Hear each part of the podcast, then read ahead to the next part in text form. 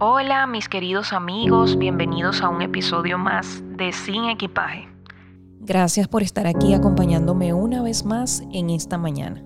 Este episodio de hoy realmente es muy especial y a la vez me causa un poco de nostalgia, pero sé que muchos de los que me escuchan se sentirán identificados y también empezarán un día diferente, valorando los pequeños detalles de la vida. Hoy quiero hablarles de cómo responderle a la vida y meterle el pecho con toda tu fuerza cuando sucede algo inesperado y le puse a este episodio detrás de perder algo valioso.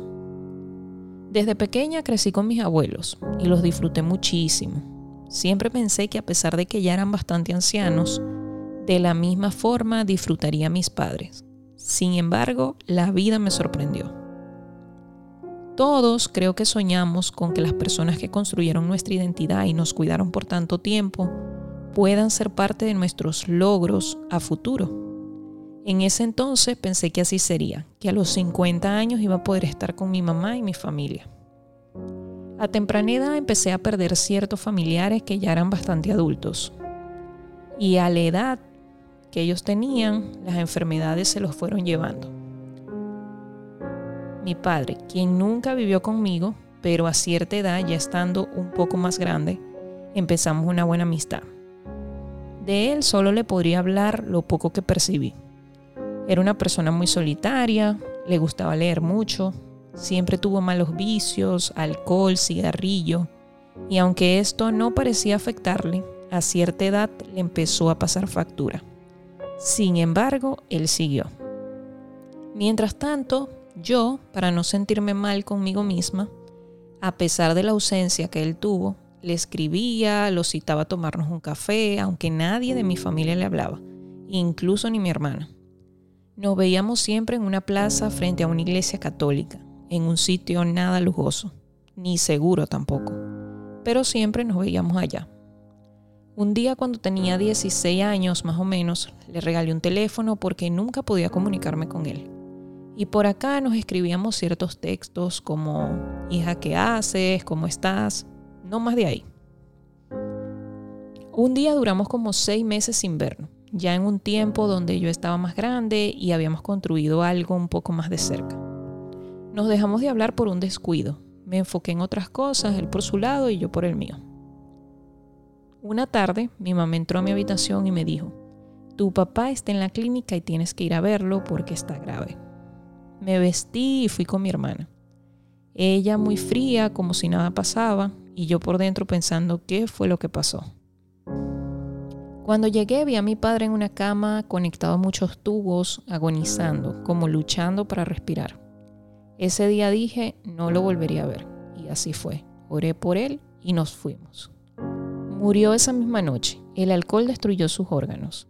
El cigarrillo afectó sus pulmones. Siempre que perdemos a alguien pensamos, ¿qué me habrá querido decir antes de morir?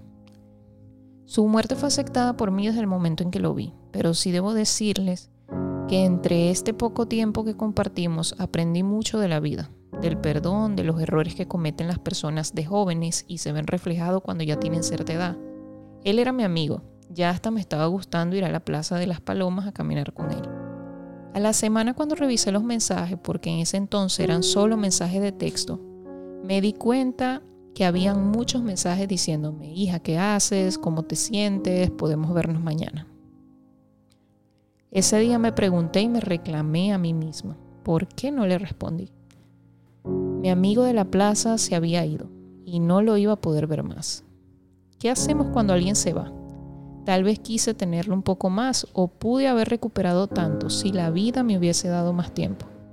Hoy no sé si te identificas con mi historia, pero lo que sí te puedo decir o pedir es que hoy tomes un tiempo para perdonar, para buscar a las personas que amas.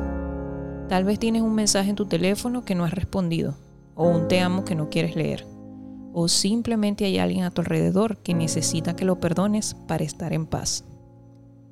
¿Y por qué deberíamos negarnos a esto? Todos merecemos tener paz y también merecemos otra oportunidad. Tal vez ese encuentro con alguien no es lo que esperas.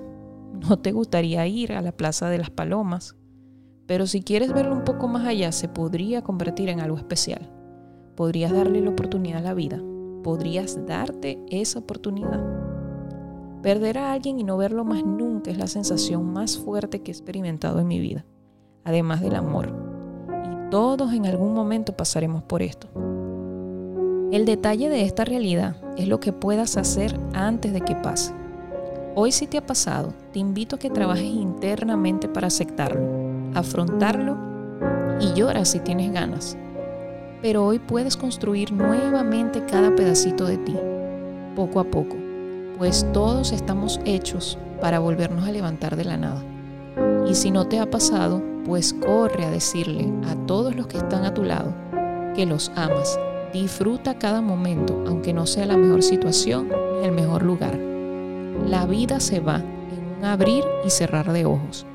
Aprende, levántate y sigue adelante.